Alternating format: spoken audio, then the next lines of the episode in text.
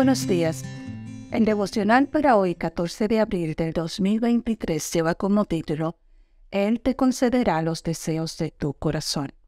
El versículo para hoy se encuentra en Salmo 37.4. Dice lo siguiente. Deleítate en el Señor y Él te concederá los deseos de tu corazón. La historia de Louis Secrets me parece muy inspiradora, por eso quiero compartirla contigo esta mañana. Cuando Louis era adolescente, sintió en su corazón un vivo deseo de convertirse en misionera. Lamentablemente, los afanes y los compromisos de la vida no le permitieron hacer realidad sus sueños de ir a tierras lejanas. Louis se casó con Gallon Preter, un joven granjero que no se caracterizaba por llevar una vida religiosa.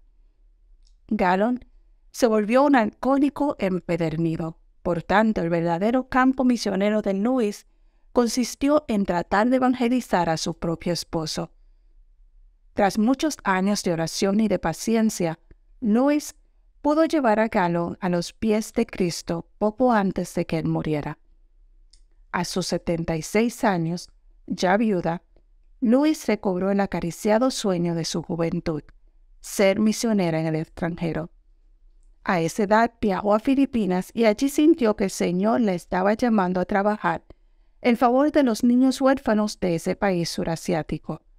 Cuando regresó a los Estados Unidos, vendió todo lo que tenía y con la ayuda de generosos donantes regresó a Filipinas para fundar el orfanato Jardín del Rey.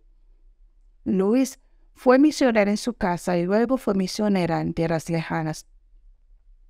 Al final de su vida, pudo ver cumplido su sueño de juventud.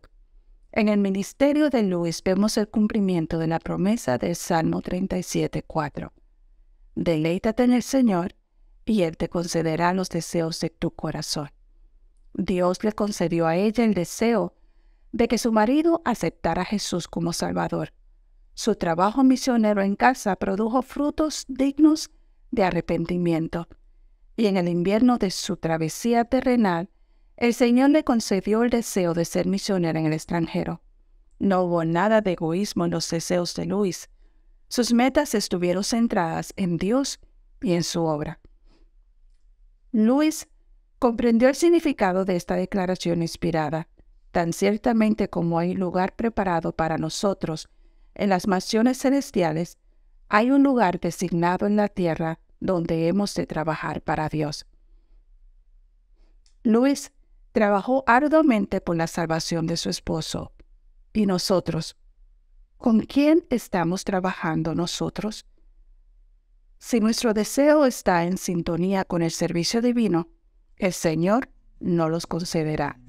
Esa fue la experiencia de Luis y también puede ser la nuestra.